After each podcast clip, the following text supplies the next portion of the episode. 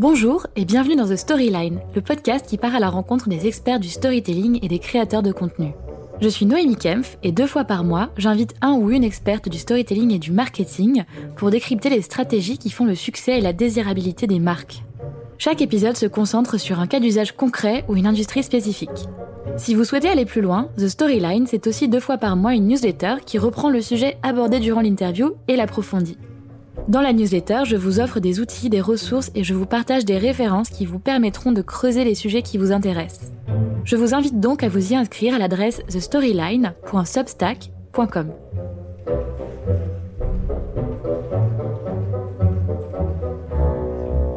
Aujourd'hui, je vous emmène à la rencontre de Myriam Ouni, fondatrice du podcast Influence Corner. Ensemble, on explore l'univers complexe et changeant du marketing d'influence, ses codes, ses évolutions, ses bonnes pratiques, et Myriam nous dévoile ses conseils pour se l'approprier avec succès. Bonne écoute!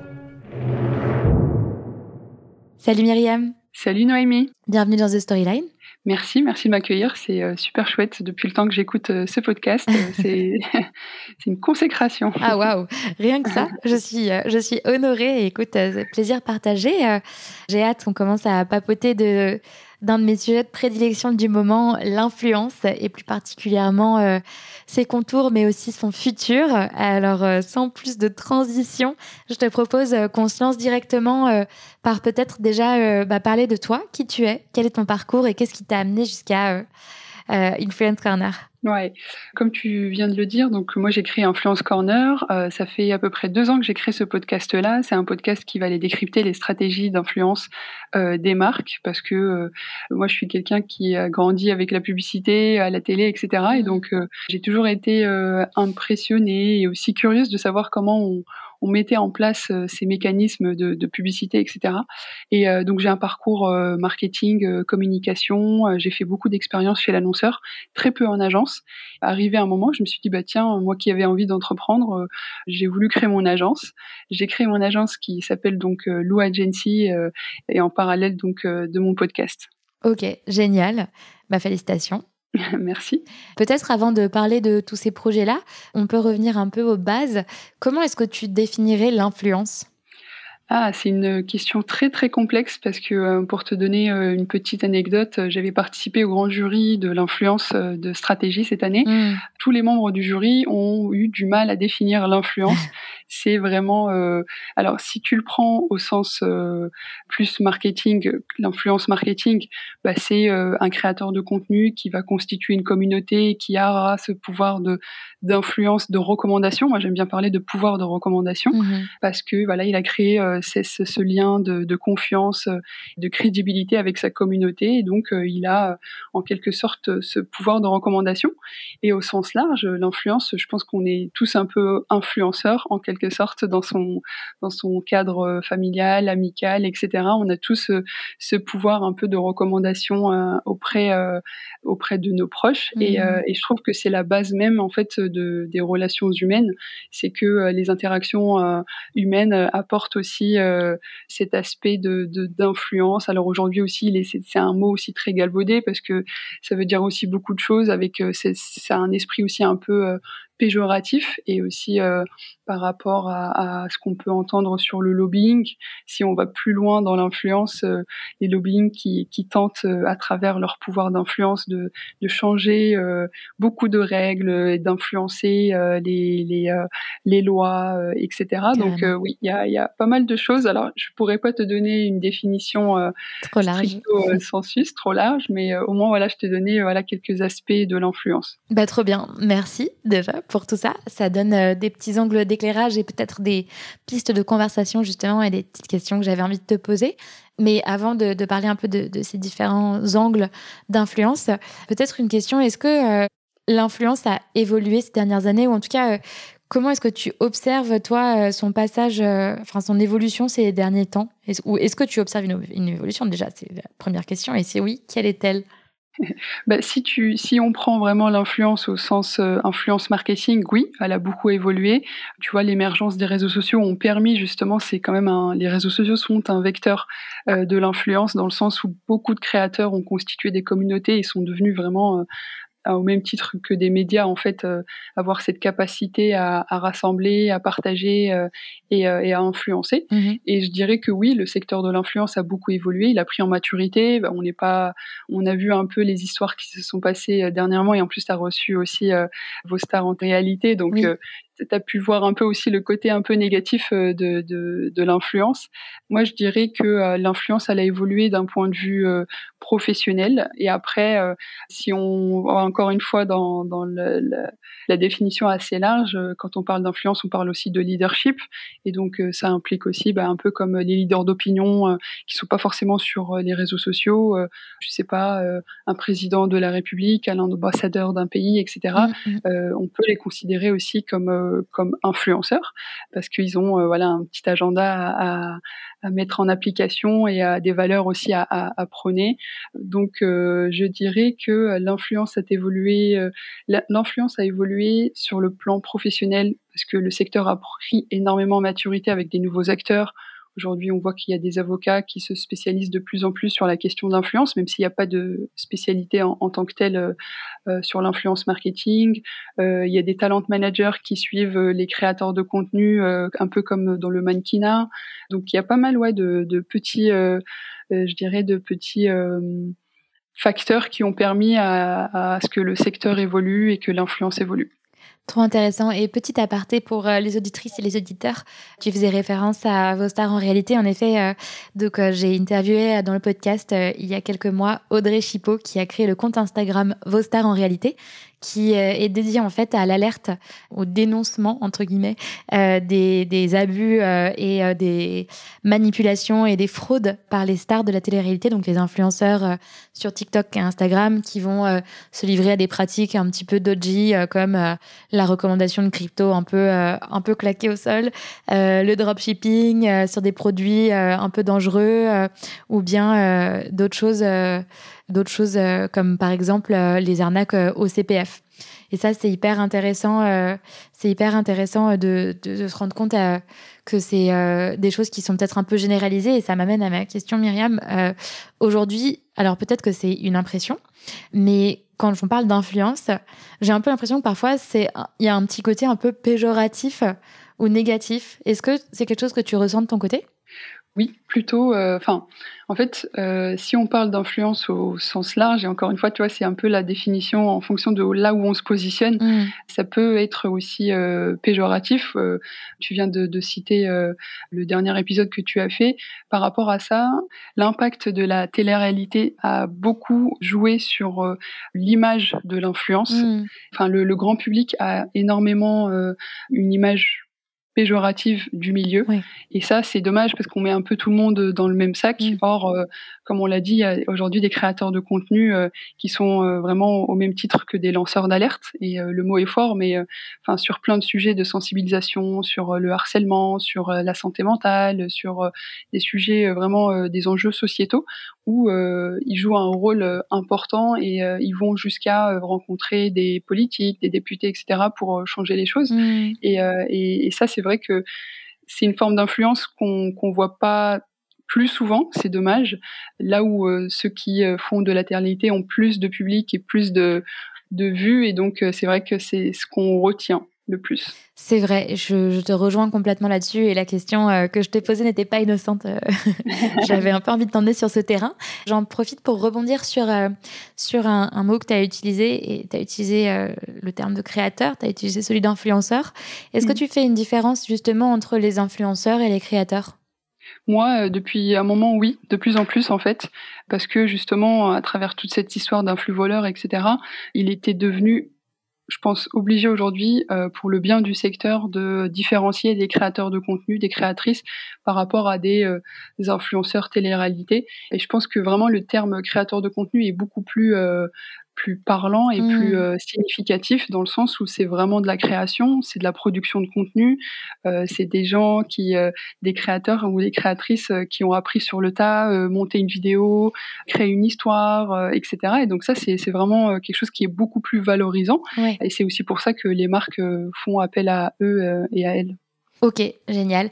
Est-ce que tu penses que les créateurs, enfin donc du coup, sont de plus en plus sollicités par les marques versus les influenceurs qui sont peut-être un petit peu moins aujourd'hui dégainés entre guillemets euh, sans hésiter Est-ce que c'est du coup des courbes qui se qui se croisent et qui vont euh, dans des sens euh, opposés en termes de Oui, je, pense de plus en plus. Tu vois, il y a, y a plus, de plus en plus de marques qui veulent aller vers des créateurs qui ont une histoire, qui ont quelque chose à raconter. Et, et, là où il y a quelques années, c'était limite in de, de, faire appel à des influenceurs télé-réalité parce que mine de mmh, rien, mmh, ils mmh. avaient une capacité assez forte de visibilité. Ils avaient une grosse visibilité et parfois ça se transformer aussi euh, à travers bah, des, des, ventes, etc. Donc c'est tout ce que recherchent les marques. Mais aujourd'hui, je pense que c'est devenu limite has-been depuis euh, l'affaire euh, des influx voleurs parce que c'est vide en fait. Il n'y a pas de message, il n'y a, a, pas d'histoire. Bah et, et, les marques aujourd'hui, quand elles veulent créer de la proximité avec les consommateurs, avec leurs clients finaux, bah, c'est sûr que passer à travers un créateur, une créatrice qui a une histoire, c'est beaucoup plus intéressant. Et en plus, il y aura du travail, une implication qui est différente. Mm. le placement, moi je pense qu'aujourd'hui le placement de produit il, est totalement mort. Faire euh, voilà un mmh. placement de produit en story sans contextualisation et même si euh, on même si on, utilise le produit depuis des années, ça sonne un peu faux. Je suis d'accord avec toi. Après, j'ai l'impression qu'il y a quand même des plus jeunes générations qui sont encore assez influençables et on y reviendra. Mais juste avant, tu as parlé de, deux fois de l'affaire des influx voleurs. Est-ce que tu peux détailler Est-ce que c'est une affaire particulière que tu as en tête? Celle avec euh, Magali Verda, c'est ça C'est ça, exactement. Ouais, c'est entre ben, un peu euh, Booba, le, rappeur, qui a euh, qui a euh, dénoncé toutes les dérives que faisaient ces influenceurs télé-réalité, notamment avec des arnaques, euh, des choses euh, qui, qui, mettaient vraiment euh, leur communauté dans des situations très graves, dangereuses même pour la santé, à travers aussi des, des, des, des compléments alimentaires ou des, des, chirurgies esthétiques qui n'étaient pas du tout homologuées, etc. Et donc c'est pour ça qu'il y a eu pas mal de comptes aussi qui, ont, qui faisaient le signalement. Et c'est à travers vraiment la figure de Booba qui a vraiment mis ça au, au, vu et au su de tout le monde. Et donc les médias s'en sont saisis, etc. Et c'est comme ça aussi que euh, on a pu euh, faire de plus en plus euh, la différence entre les créateurs de contenu et ces influenceurs malveillants, je dirais. C'est hyper intéressant et d'ailleurs, je rajoute de l'eau à ton moulin. moi, il y a deux choses qui m'ont vachement marqué. je crois que c'était il y a un an ou quelque chose comme ça.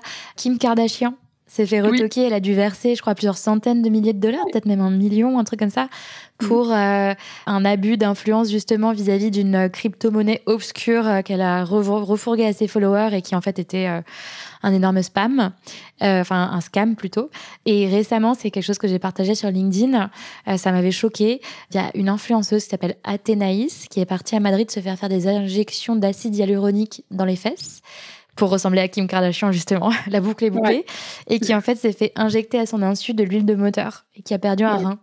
Donc c'est vrai que c'est délirant, c'est délirant en fait.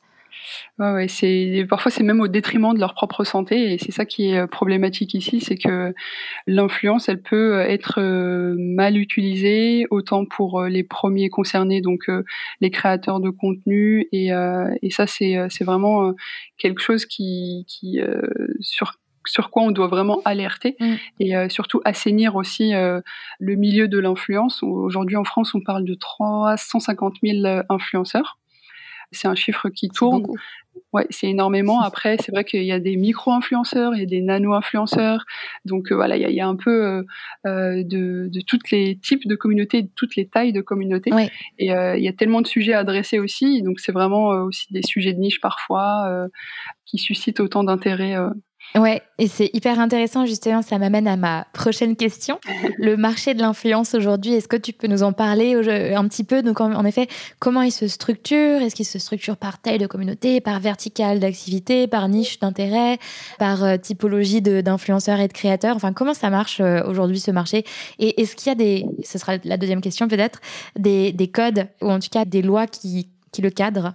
Euh, oui, alors euh, pour euh, ta première question sur euh, les acteurs du marché et la taille du marché, j'ai fait à ce sujet une infographie d'ailleurs euh, justement parce que c'était une question qui revenait souvent mmh. de, des acteurs du marché et on, on, à travers cette infographie, on voit très bien qu'il y a énormément aujourd'hui d'acteurs. C'est plus vraiment que euh, uniquement des marques euh, qui contactent des influenceurs, mais on a tout un écosystème d'agences, euh, des agences donc anciennement publicité, mais aujourd'hui plus sociale, plus RP aussi, qui, qui accompagnent les marques qui faisaient de la publicité peut-être un peu plus classique à mettre en place des campagnes d'influence. De, de, mmh Et on a aussi des agences qui sont, elles, plus du côté euh, créateur de contenu, euh, qui vont aller représenter des créateurs de contenu sur des thématiques euh, famille, euh, voyage, euh, beauté, beauté et, mode aussi, luxe parfois aussi. Donc voilà, c'est vraiment des typologies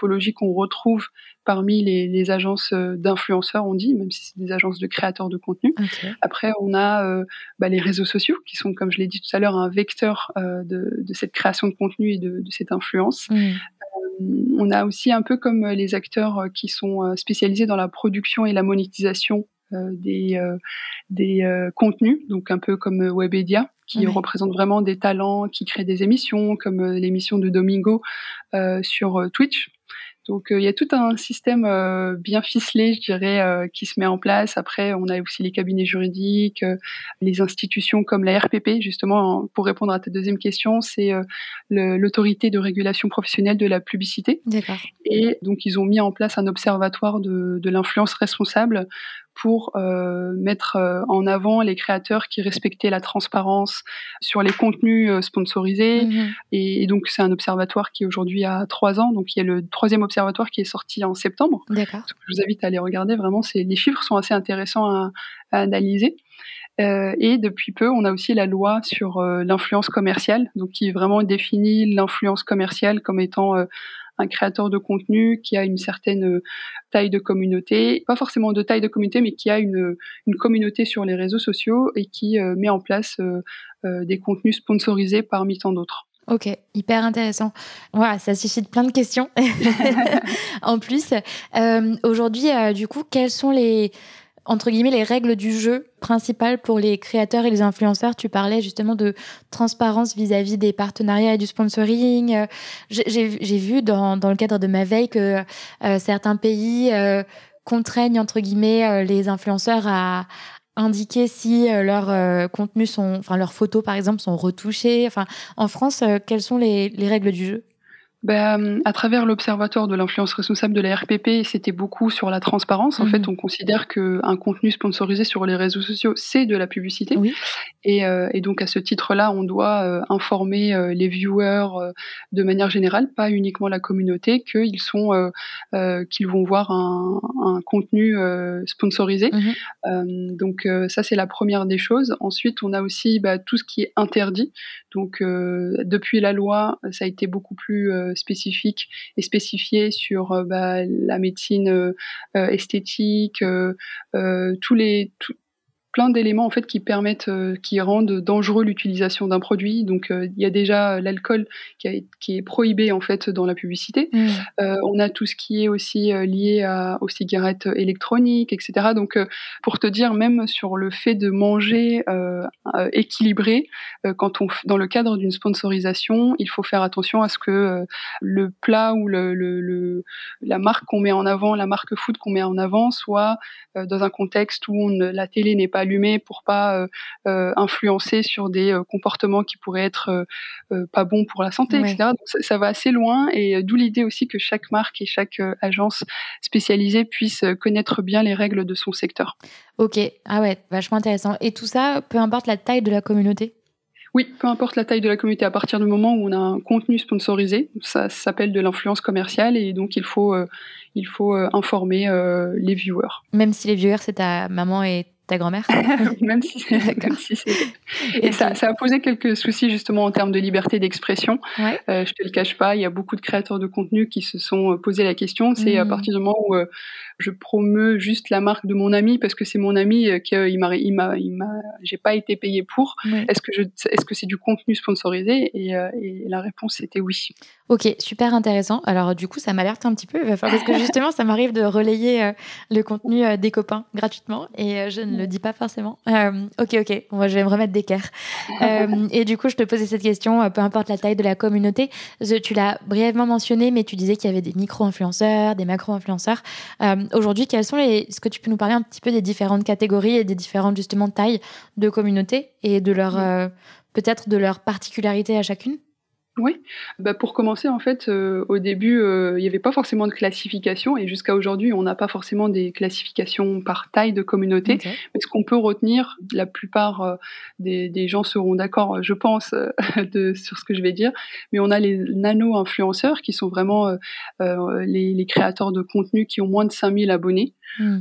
parce que voilà, ils ont encore une petite communauté et généralement c'est des communautés très engagées qui, qui c'est vraiment le stade, le, le stade le plus euh, le, très intéressant en tout cas pour, euh, pour les marques parfois qui n'ont pas forcément beaucoup de budget d'aller vers des nano-influenceurs mmh. euh, qui aujourd'hui sont même à qui on fait appel pour faire de l'UGC, si tu es familière avec le terme. Moi oui, mais on peut peut-être rappeler aux auditrices et aux auditeurs ce que c'est le User Generated Content. Je te laisse décrire ça.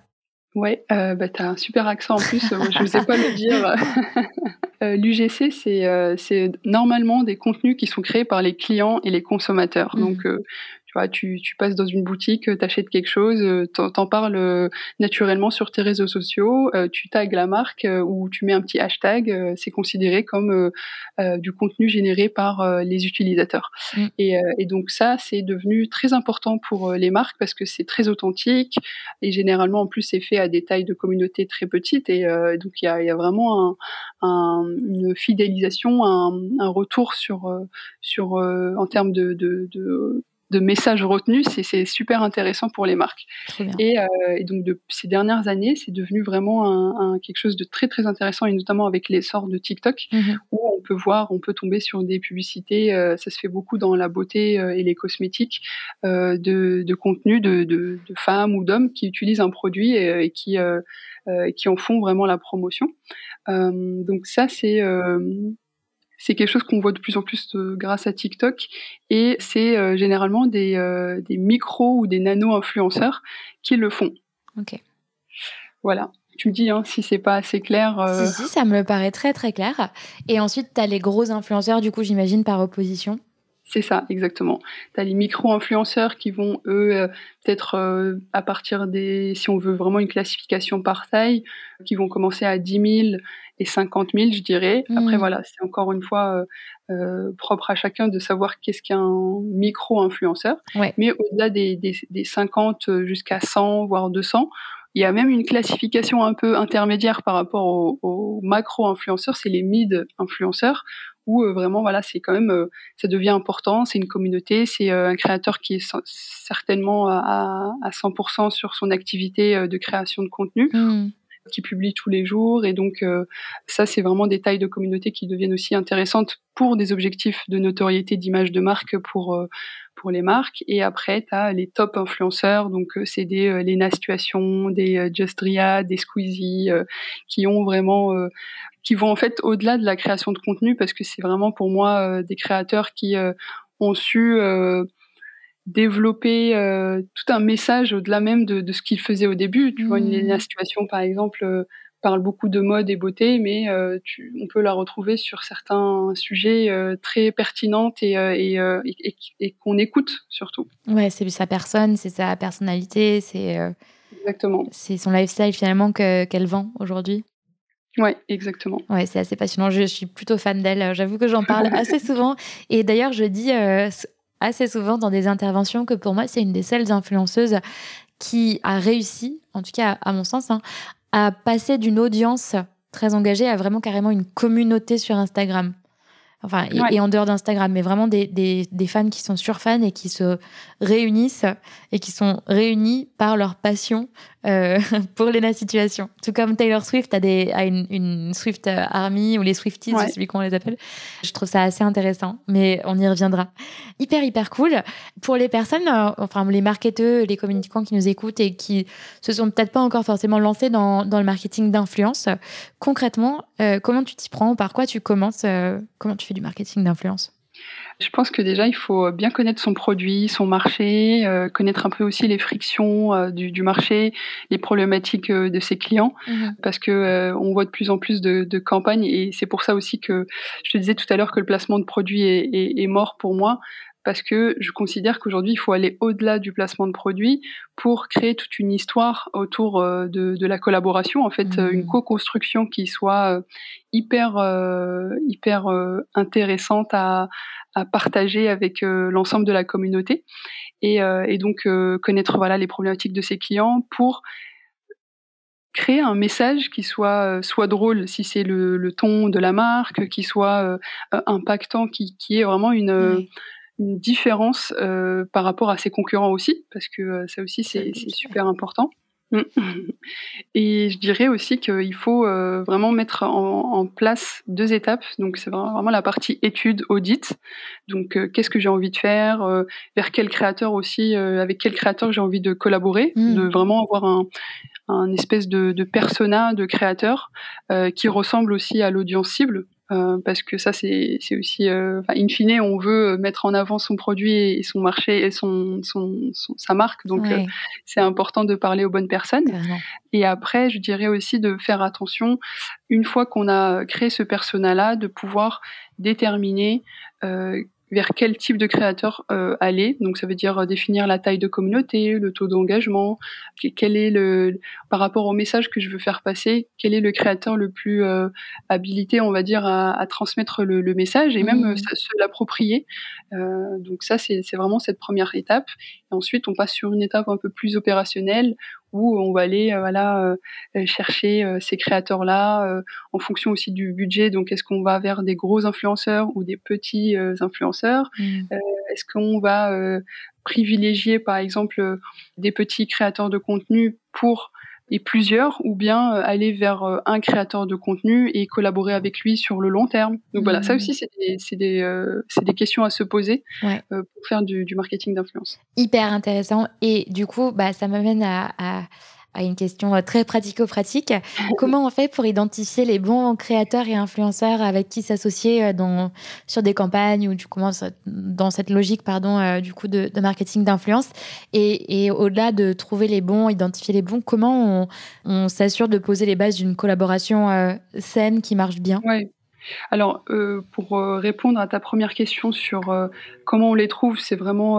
aujourd'hui, il y a des technologies qui nous le permettent. Il y a une espèce de, de, bande de base de données, des annuaires de, créateurs de contenu à travers des API qui, qui, qui, qui, prennent tout des réseaux sociaux. Mhm. Donc, on va aller se demander est-ce que j'ai envie d'aller parler sur Instagram, sur TikTok, sur, sur Twitter, sur, en fonction voilà, du, réseau social, sur Snapchat aussi.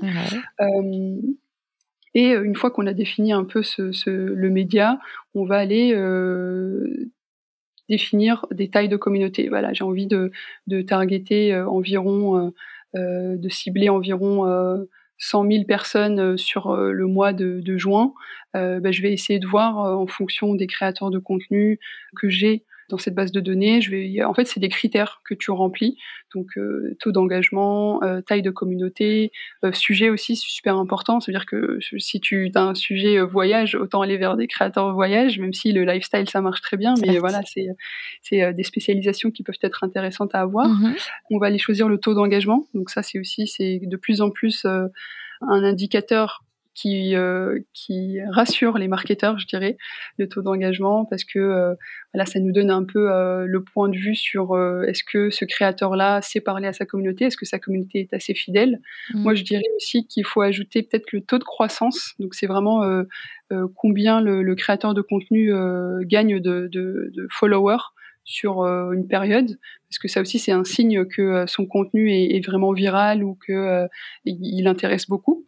Et après, en parallèle du taux d'engagement, du taux de croissance, il y a le taux de saturation. Mhm. C'est le taux vraiment euh, qui dit qu'il fait énormément de partenariats et que euh, finalement, euh, les audiences ne sont plus réceptives aux messages. En fait, il y a tellement de marques sur son compte que c'est pas assez, c'est pas assez intéressant d'y aller dans le sens où vous allez être noyé dans, dans du contenu sponsorisé à tout va. Ok, Passionnant. ça fait beaucoup de choses à garder en tête, ceci dit, mais très bien. Ok, cool. Merci pour, pour ces conseils. Autre question par rapport, du coup, à ces codes de l'influence. Quels sont les différents types de partenariat, en tout cas euh, de mode d'influence entre guillemets, je ne sais pas si c'est le bon terme, mais euh, que les marques peuvent envisager en termes de, tu vois, en termes de format, en termes de déroulé, en termes de campagne? Ouais. On voit de plus en plus des événements euh, liés à l'influence. Donc, c'est des marques qui vont euh, avoir toute une scénarisation. Là, on, on, on parle, on est à l'approche de Noël, de, de les, des fêtes de fin d'année. Il y a beaucoup d'événements qui sont euh, créés pour rassembler les, les, créateurs de contenu, créer cette, cette proximité avec les créateurs de contenu avec qui on a collaboré ou mmh. bien ou pas encore et qu'on aimerait rencontrer d'abord, établir une relation saine et de voir si on peut faire des choses ensemble autour voilà d'une scénarisation donc ça, j'avoue que c'est beaucoup pour euh, peut-être euh, des marques qui ont un certain budget euh, et qui sont déjà peut-être un peu matures sur le sujet de l'influence. Mais si on va simplement, il y a de la co-création vraiment toute simple. c'est faire du placement de produits amélioré ou augmenté. Donc, c'est créer toute une histoire autour d'un message clé avec le créateur, une vidéo qui soit assez euh, impactante, virale et euh, qui respecte aussi les codes de, de, des réseaux sociaux tout en respectant aussi les valeurs de la marque et les valeurs du créateur et de la créatrice. Hmm. Euh, donc ça, c'est de la co-création euh, classique. Après, il y a aussi toutes les collections aujourd'hui qui, qui sont créées en collaboration. Oui. Avec des, des, créatrices ou des créateurs. Donc ça peut être dans la mode, ça peut être ça peut être vraiment dans tout type euh, de, de, secteur. Bah oui, on parlait notamment de Lena Situation qui avait fait euh, des sneakers pour Adidas. Exactement. D'ailleurs, euh, qui, qui c'est une, vraiment une, en termes de justement sur les sujets de communauté, c'est vraiment intéressant comment elle a intégré sa communauté dans tout le processus de co-création hmm. avec Adidas et ça, c'était vraiment sa force absolue, je dirais. Ouais, trop intéressant. Génial, pardon, je t'ai coupé. Donc, tu disais de la co-création de collections euh, capsules. Oui, co-création capsule, euh, on a les événements donc, et on a aussi tout ce qui est takeover. Alors j'avoue que ça se fait de moins en moins, ou bien peut-être pas beaucoup en France, mais les takeovers, c'est vraiment euh, donner les clés de, de sa stratégie éditoriale, euh, réseaux sociaux à un créateur de contenu mmh. pendant un laps de temps. Ça peut être pendant voilà un événement marquant de la marque pour les 50 ans, pour les 20 ans, voilà pour créer vraiment ce, ce, ce contenu et ça apporte énormément ce type de de, takeover, euh, ça apporte énormément de d'appétence, je ne sais pas comment le dire, mais euh, ça crée énormément de d'engagement sur le compte de la marque et, euh, et ça change en fait de, des communications toutes lisses que les mm. marques peuvent faire sur leurs réseaux sociaux. Donc on voit vraiment une différence et ça c'est assez intéressant aussi comme comme concept. J'avoue, c'est vrai que pour le lancement de mon livre Le pouvoir des communautés, j'avais fait un takeover de la newsletter de Shine. Donc, du coup, j'avais écrit leur newsletter à la première personne euh, du singulier, ce qui était assez intéressant. Euh, et en effet, euh, un format un peu impertinent, ou en tout cas qui te permet de renouveler ta, ouais, ta tonalité éditoriale. C'est assez cool, en effet. Excellent exemple. Trop bien. Je me demandais un autre truc. Tu as utilisé plusieurs fois le terme communauté en parlant justement euh, euh, des bases euh, de followers des créateurs et des influenceurs.